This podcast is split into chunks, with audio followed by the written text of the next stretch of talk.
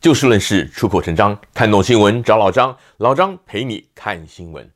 台湾的高端生技公司研发的新冠疫苗日前通过了台湾食药署的 EUA，也就是紧急授权。蔡文总统七月二十八号透过脸书表示，已经预约登记要施打高端。副总统赖清德办公室也传出了赖副总统会把他的手臂留给另外一家业者联亚生产的疫苗。此外，也有不少的政治人物跟网友表示啊，已经预约注射高端疫苗，甚至把高端当成唯一的选择。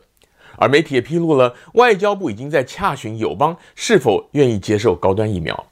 不过与此同时啊，也仍然有很多人对于所谓的国产疫苗效果存疑，甚至指控民进党政府是借由疫苗政策来炒股票，来图利特定的人士。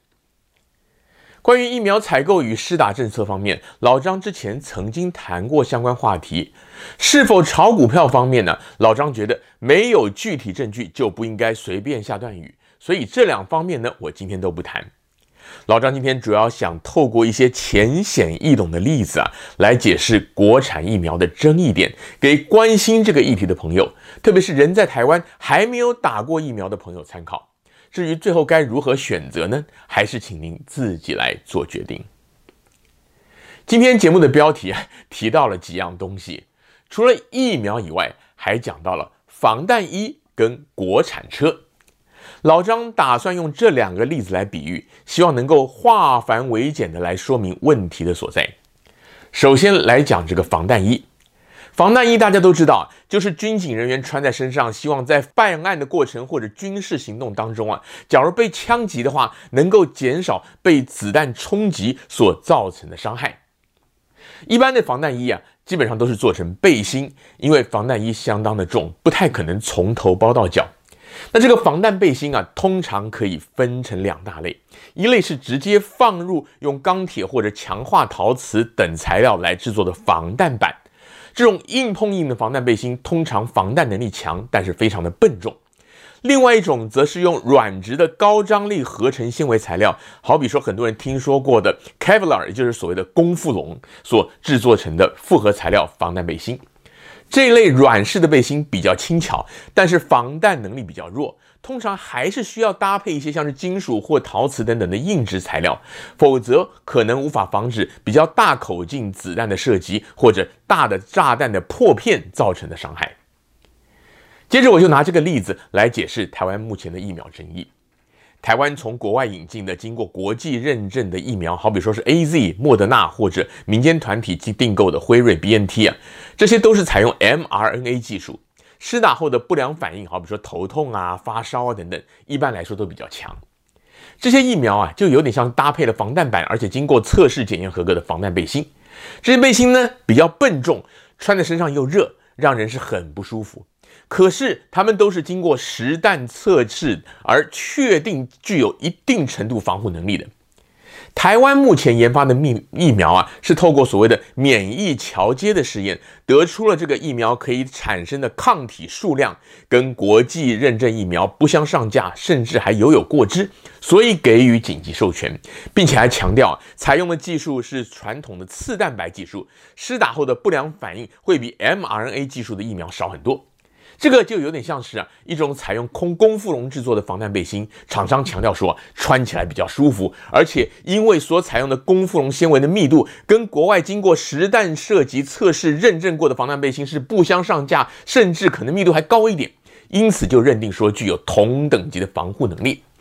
但主要的问题在说，这个背心没有经过实弹射击测试，完全是按照数据推论出来的。而防护能力呢，也不能够光看这个防护材料的数量，还要看它整体的结构设计啊、纤维的编织的技术啊，以及跟其他辅助材料的搭配方式等等来决定的。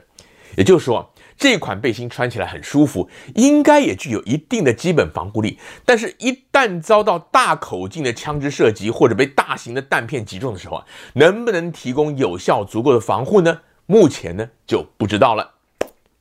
这个防弹衣的比喻可以告诉我们，台湾卫福部食药署紧急授权 EUA 的高端疫苗以及审查中的联雅疫苗，按照学理来讲，不良反应会比较轻，也应该会有一定的防护能力。但是否足以让施打者度过严峻的新冠疫情呢？目前还不知道。因此，民众可以自己判断。如果觉得您自己的生活环境与日常日常作息都没有太大的感染风险，而您自己也的确不喜欢打过疫苗之后出现严重反应的话，那自然可以选择高端疫苗，没有什么好批评的。同样的道理，假如觉得您自己很在意这个防护效果，或者生活工作的环境的确属于染疫高风险，宁愿忍受一些不良反应，也希望能够取得确定的一定的效果的话呢，当然可以优先选择国际疫苗。这个跟爱国与否一点关系都没有。接下来要说的就是国产车的例子，或许您已经注意到。老张今天基本上很少使用，不太使用台湾各界惯用的“国产疫苗”这个词，而我接下来要举的这个例子啊，就是关于这方面的。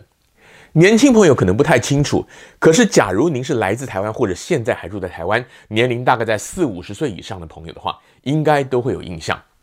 一九五三年，台湾有一位企业家严庆林，他创办了一家机械公司，先是生产汽车的引擎，后来开始研发汽车制造。这家以为中华民国装上自己的轮子为志向的公司，就是当年家喻户晓的玉龙汽车。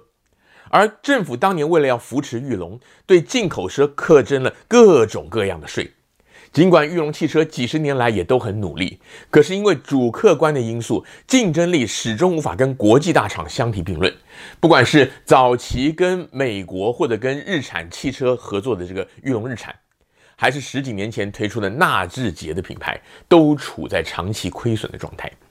在这六十多年当中啊，政府也好，民间也好，也真的有很多人愿意掏腰包支持玉龙汽车。但相对的，也有很多消费者抱怨，因为从商业观点来看，玉龙它毕竟是一家民间品牌，国家运用关税或政府采购等手段来保护一家上市公司，让民众的消费权益受损，其实并不公平。汽车业在工业当中有龙头产业之称，因为一辆汽车从上到下需要整合的技术与产业链非常复杂，因此也被政府视为民族产业，从而保护了几十年。但争议点在于，台湾的汽车业不是国营，而是民营。如果保护的汽车厂不是民营的裕隆，而是像现在好比说我们制造战斗机的国营的汉翔公司，或者浅见国造的台船公司的话，就不会有这样的争议。而产品被称为国产车或者国产战机、国产潜舰，也真正的当之无愧。而且即使如此，也还是必须要通过一定的检验测试之后，才能够被政府机关采购或者被国军验收成军。没有通过检验的话，还是不行的。今天的高端联雅就有一点像是玉龙的情况，产品的确是国人研发的，也的确具有战略国安上的意义。但却不是国家的科研机构，好比说中研院或者中科院研发，而是私人企业的盈利商品。政府当然可以补助他们研发，也可以给予一定程度的税务优惠，甚至优先采购。毕竟台湾市场小，如果政府不扶持的话，就很难跟国际大厂竞争。但相对的，政府也不能够忘记主管机关应尽的把关监督责任。就好像蔡英文总统曾经亲口说过的，唯有确保安全、有效、合法，而且符合国际科学标准，才能够给民众来接种。也就是说，关于是否选择施打，老张认为每个人都可以根据自己的情况来做决定，也不需要去批评他人。但是老张认为，我们不应该只因为高端联亚是台湾业者，就一定要把他们的疫苗冠上国产疫苗的称号，然后跟民族情感与爱国心画上等号，说不支持高端联亚疫苗或者质疑政府 EUA 紧急过程的授权或标准呢，就是不爱台湾。因为这些事情本来就不应该混为一谈。就好像支持国造的战斗机或者潜舰，但也应该要让他们能够通过空军或海军符合国际标准的严格测试才可以验收，而不是只会撒钞票，然后把国军弟兄当成实验品，这是一样的道理。如果无法通过验收的话，政府当然还是可以继续补助研发，但就不应该以国产作为标榜诉求，而民众也不需要把是否选择施打跟爱不爱台湾画上等号。今天节目的时间又到了，欢迎您下次继续的找就事论事、出口成章的老张陪您一起看新闻。